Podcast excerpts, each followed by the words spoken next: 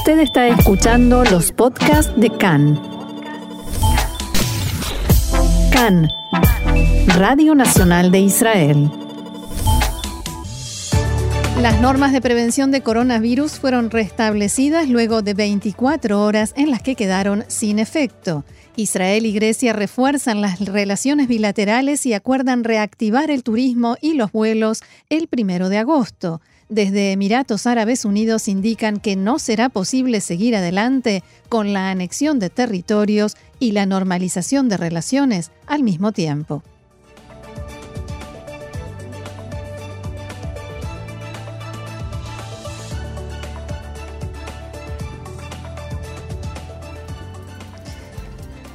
Bien, y vamos entonces al desarrollo de la información que vuelve a comenzar con coronavirus. Ayer se diagnosticaron 258 nuevos enfermos de coronavirus en Israel, el máximo diario desde que comenzaron las medidas de normalización. El número de casos activos es de 3.875, prácticamente el doble de los que había cuando comenzó el alivio del cierre. De las personas que cursan la enfermedad, 39 se encuentran en estado grave, 4 más que el lunes, y 29 de ellos requieren de respirador artificial. La cifra de fallecidos ascendió a 303, mientras que 15.459 personas ya superaron la enfermedad y fueron dadas de alta. Desde el Ministerio de Educación actualizaron que el número de contagios producidos en, instituciones educativas es de 627.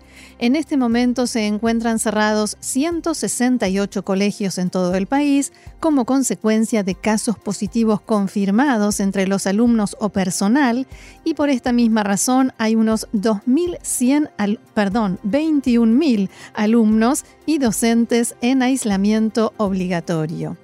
Se me corrió el punto. Recordemos que ayer no hubo ni una sola multa ni tampoco ningún tipo de supervisión a las normas de prevención sanitaria del Ministerio de Salud, ya que los llamados estatutos de corona se habían vencido y la Knesset no alcanzó a volverlos a someter a votación a tiempo. En ese momento estaban votando la ley noruega para agregar más parlamentarios de los partidos de la coalición a la Knesset y no tuvieron tiempo para votar también la ley relacionada con la prevención del corona. El resultado, un día entero en el que estuvo permitido por ley no usar mascarillas, no respetar el aislamiento supuestamente obligatorio y las aglomeraciones en espacios públicos, y tanto la policía como los inspectores municipales no podían sancionar ni multar a nadie por esos motivos. Finalmente, los estatutos de coronavirus volvieron a ser votados y a partir de la mañana de hoy están nuevamente en vigencia. La policía ha vuelto supuestamente a supervisar que se cumplan las normas de prevención dispuestas por el Ministerio de Salud, como, como decíamos, el uso de las mascarillas, el aislamiento obligatorio para quienes estuvieron expuestos al virus o volvieron del exterior y la prohibición de aglomeraciones en espacios públicos.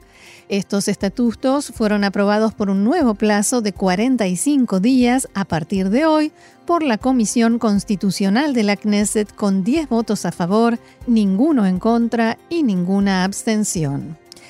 Previo a la aprobación de la renovación de los estatutos, fueron presentados ante la Comisión Constitucional acuerdos entre la oposición y la coalición referentes a ciertos incisos de la ley que determinan que el castigo por el incumplimiento de las disposiciones será únicamente de multas y no incluirá el arresto a los infractores, tal y como había sido escrito en el primer borrador de los estatutos. Asimismo, se incluyó un inciso que permite la realización de manifestaciones y se eliminó el que permitiría a los oficiales de policía y agentes ingresar a los hogares sin una orden judicial. En el contexto del aumento en la cantidad de contagios diarios en los últimos días, desacuerdos entre los ministerios de Salud, Hacienda y Defensa hacen que se estanque la aprobación de un presupuesto de 150 millones de shekels que será destinado al desarrollo de tecnologías para impedir la propagación del COVID-19. Hoy se reúne el llamado Gabinete del Corona y se espera que los ministros que lo conforman aprueben la apertura de un centro de control y administración de los esfuerzos preventivos contra el coronavirus. La idea es formar un centro de control que concentre todas las actividades realizadas a nivel nacional para combatir la expansión del virus desde el sistema de investigación epidemiológica hasta las adquisiciones de equipamiento médico e insumos. Este centro de control administraría las labores conjuntas para combatir el coronavirus de los tres ministerios mencionados, Salud, Hacienda y Defensa, y los retrasos en su formación se deben a desacuerdos por supuesto, relacionados con el presupuesto, el dinero, entre los ministerios y entre los diferentes organismos dentro de cada ministerio. Según los datos recibidos por CAN, en la última semana la cantidad de multas impuestas por el incumplimiento de las disposiciones de prevención del Ministerio de Salud se ha multiplicado varias veces en comparación con semanas anteriores. La semana pasada fueron impuestas un total de 2.252 multas en todo el país, mientras que en la semana anterior habían sido nada más que 523. 921 de las multas impuestas la semana pasada fueron en Jerusalén, mientras que en Tel Aviv solamente 147. Y les aseguro que hubo mucho más que 147 personas transgrediendo las normas. El valor total de las multas repartidas por incumplimiento de las disposiciones desde que comenzó la pandemia es de 45 millones de shekels.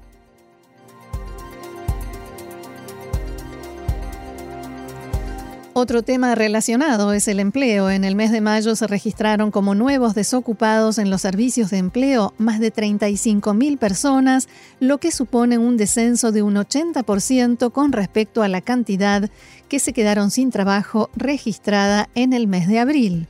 Para ponerlo en perspectiva, el número total de desempleados en enero y febrero de este año fue de 23.800 y 25.800 respectivamente, mientras que en mayo se llegó a más de 1.165.000 en total y más de 35.000 nuevos desempleados.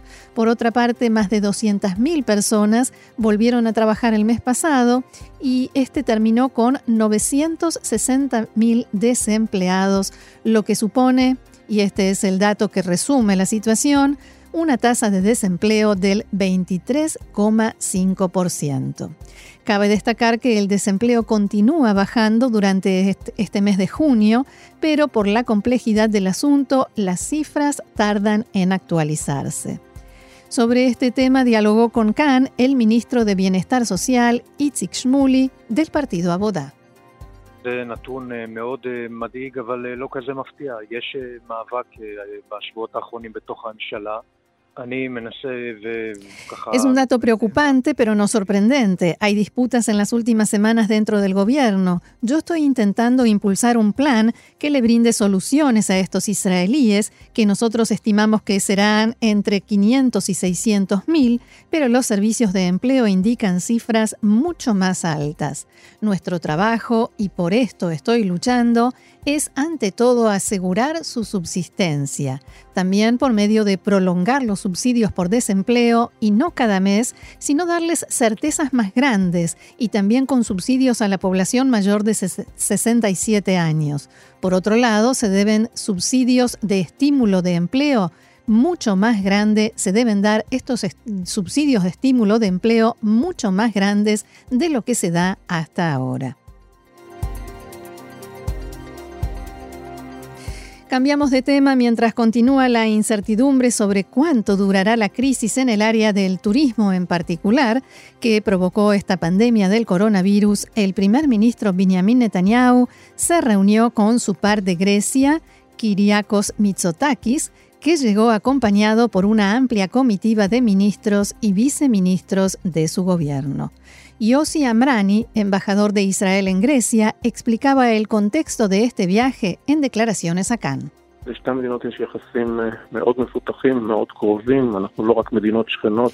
Hay entre los dos países relaciones muy desarrolladas, vínculos muy cercanos. No solo somos países cercanos geográficamente, somos aliados en el nivel estratégico, político, cooperación cultural, económica. El primer ministro vino con el ministro de Turismo, pero también con los ministros de Economía, Defensa, Relaciones Exteriores, Cyber y viceministros también. Uno de los principales temas tratados en estas reuniones fue precisamente la cuestión de la reanudación de los vuelos y la reapertura de fronteras para turistas de los dos países. Al respecto, el primer ministro Netanyahu dijo después del primer encuentro que mantuvieron.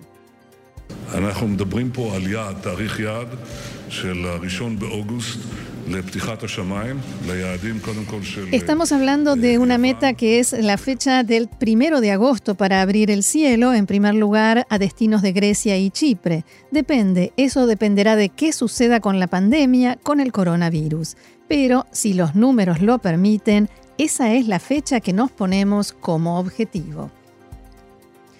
Netanyahu destacó que este fue el primer diálogo entre gobiernos en el mundo en estos tiempos de corona, lo cual, según dijo, refleja la profundidad de los vínculos y el hecho de que los dos países tuvieron éxito y muy buenos resultados en la lucha contra el COVID-19.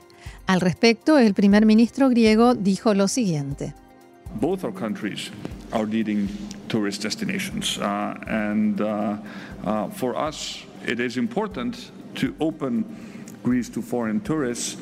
Uh, Nuestros dos países, ambos son líderes como destinos turísticos y para nosotros es importante abrir Grecia al turismo extranjero, pero ponemos la seguridad y salud de nuestros ciudadanos como nuestra prioridad número uno. Y esperamos que, si todo va de acuerdo a lo planeado, a partir del primero de agosto los turistas israelíes puedan viajar a Grecia y estamos deseosos de recibirlos, de darles la bienvenida. Lo que quiero decir es que hemos trabajado duro para garantizar la seguridad de nuestros visitantes. En este sentido, el embajador de Israel en Atenas, Yossi Amrani, destacó el bajo impacto del coronavirus en Grecia y dijo que los israelíes podrán viajar tranquilos.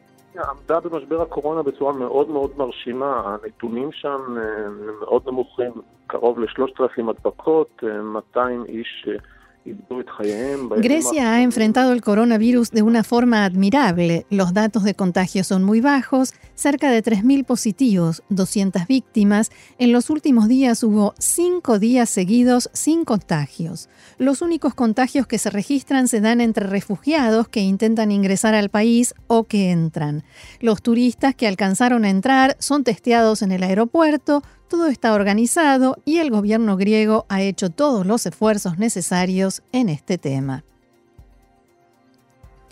Volviendo al primer ministro de Grecia, Mitsotakis dijo que, más allá del turismo, dialogó con Benjamin Netanyahu sobre otros aspectos de la cooperación bilateral como agricultura y cyber.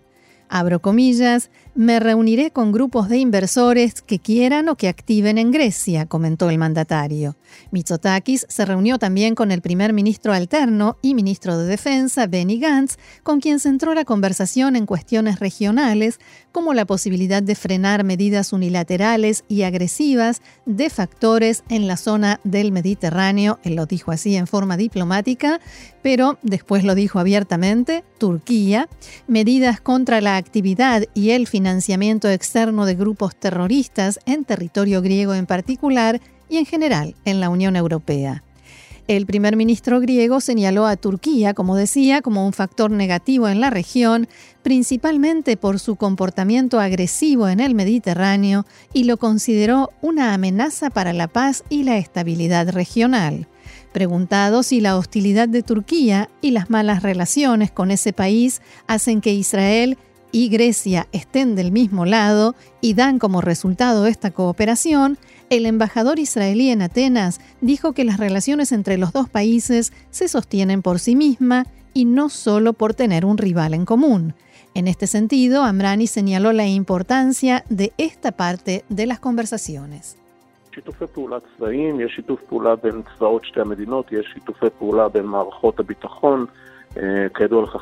Hay cooperación bilateral militar entre los ejércitos, la marina, la fuerza aérea, las fuerzas terrestres, entrenan juntas y eso no es ningún secreto. Hay una cooperación bilateral significativa y hay intenciones que el primer ministro expresó públicamente en las últimas horas de ampliar desarrollar y profundizar las relaciones bilaterales. Mitsotakis se reunió también con el ministro de Relaciones Exteriores Gaby Ashkenazi y con el presidente de Israel, Reuben Rivlin, quien aseguró que las buenas relaciones entre los dos países son fundamentales para la estabilidad en la región.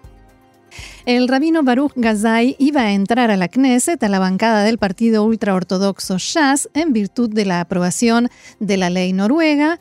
Y dije iba, ya les conté el final, pero en la tarde de ayer se dio a conocer un video de una clase dada por Gazai en la que aseguraba lo siguiente acerca de por qué la mujer debe vestirse con modestia y mostrarse lo menos posible.